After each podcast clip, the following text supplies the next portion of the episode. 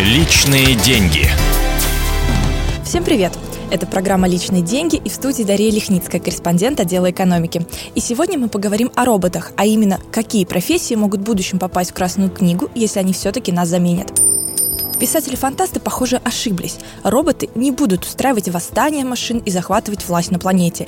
Им это просто незачем.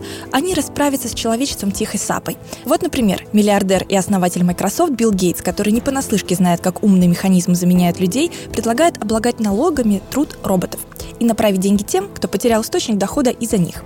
Комсомолка расспросила экспертов, какую угрозу представляют машины с искусственным интеллектом. Привет, я робот. Привет, я Даша. Передразниваю протягивающего руку мне робота. Металл холодный, а жмет мягко. Мы встретились с ним на выставке роботов на ВДНХ. Таким я его и представляла. Что-то вроде C-3PO из «Звездных войн». Помните такой золотой человек-андроид? Но роботы бывают разные. Они пылесосят нашу квартиру, пока нас нет дома, отпускаются на глубину вместо водолазов, разыскивают э, мины вместо саперов, красят детали машины вместо рабочих, чтобы те не дышали ядовитыми газами. И таких умных машин на порядке больше, чем человекоподобных андроидов. Но если они нам помогают, то почему мы их так боимся? Британский ученый-футуролог Джеймс Вудхайзен консультирует не одно правительство на тему роботизации производства. В этом году он приехал и в Россию по приглашению Фонда развития промышленности. Прочитал большую лекцию, на которой и объяснил, что бояться роботов это даже хорошо. Страх заставит нас более тщательно относиться к процессу роботизации, и мы сможем избежать трагедии в конце, считает профессор. Да, тот факт, что машины смогут через какое-то время самостоятельно мыслить, ученые не отрицают. Но с бесившимся принтером или чайником на кухне мы наверняка справимся. А вот с командой живых разгневанных хакеров, взламывающих условную систему «Умный дом» у нас в квартире, это уже вряд ли. Именно этого стоит бояться, считают ученые, а не пресловутого восстания машин, что на каждого миролюбивого робота найдется свой злой компьютерный гений. Другой вопрос. А, роботы могут погубить нас по-другому. Они отнимут нашу работу. В зоне риска автомобилестроение, электроника и металлообработка. По данным Международной Федерации роботов, именно специалисты этих заводов попадают под сокращение. Алексей Комиссаров, директор Фонда развития промышленности, ставит неутешительный для многих диагноз. Пройдет буквально лет 20, и профессия водителя, например, исчезнет. Любители затусить в баре вечером, они, конечно, возрадуются. Наконец-то можно не тратить деньги на такси после посиделок, а сесть в свой родной «Жигуль» и автопилот сам доставит тебя до дома. А вот таксисты вряд ли будут в восторге от этой идеи. Хлеб же отнимают. Комиссаров знает, о чем говорит. У него у самого беспилотный автомобиль. И ему он доверяет больше, чем живому шоферу. Правда, только в Подмосковье, где машин не так много. Хотя и тут не без нюансов. В американском штате Калифорния уже два года ездят 20 автономных автомобилей компании Google и постоянно становятся участниками ДТП. Правда, не по своей вине. Систему «дай дорогу дураку», которую учат в наших автошколах, роботы-водители не понимают. Но куда податься, если все-таки нас заменят? Роман Юнусов, глава Российского квантового центра, полагает, что человек будет заниматься обслуживанием роботов, придумав для него новые алгоритмы и конструировать их.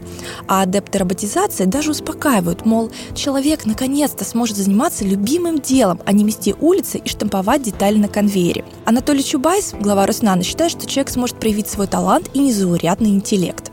Но такой романтический взгляд на будущее от лукавого.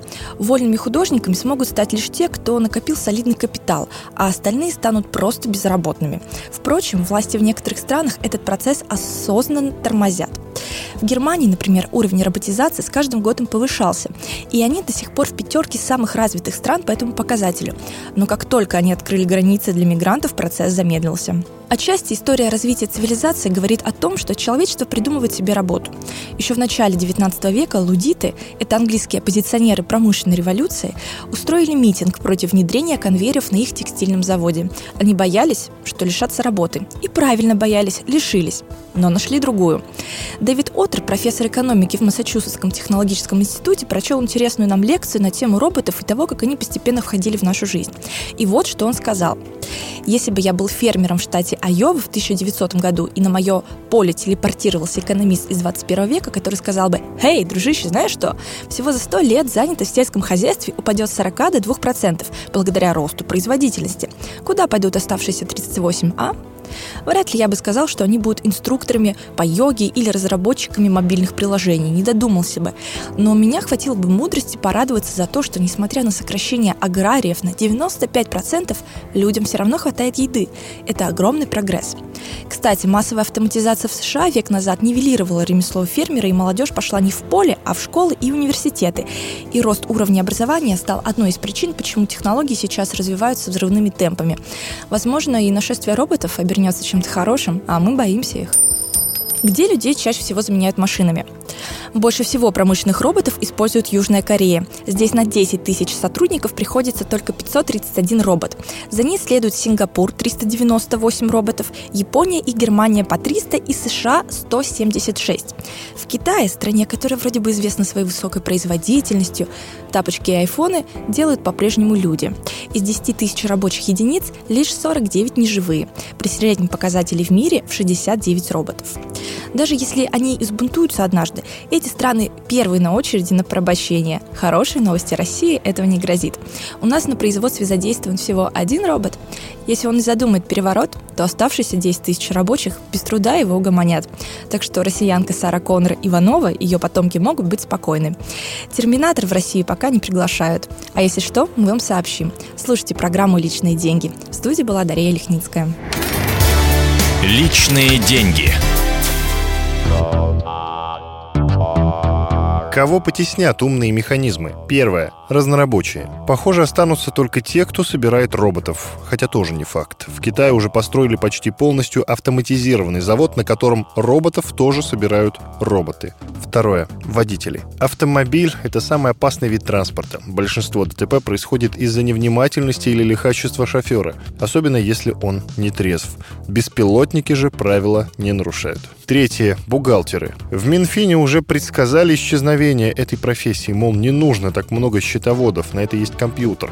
Поэтому в течение 10 лет под сокращение попадет половина бухгалтеров на госслужбе, около 600 тысяч человек. Ну а частные компании, видимо, подтянутся. Четвертое. Журналисты. Уже сейчас существуют программы, которые пишут новости без помощи человека. Например, шведский ученый Сверкер Йоханссон написал алгоритм, с помощью которого он загружает по 10 тысяч статей ежедневно на сайт Википедия. Но роботы не умеют мыслить образами, поэтому публицисты и обозреватели, пожалуй, все-таки уцелеют. Пятое. Бармены. Жаль, конечно, менять живого бармена на бездушную машину. Ведь его работа не только наливать, но и слушать, сопереживать. Но на одном из роскошных круизных лайнеров на Карибах наняли робота-бармена.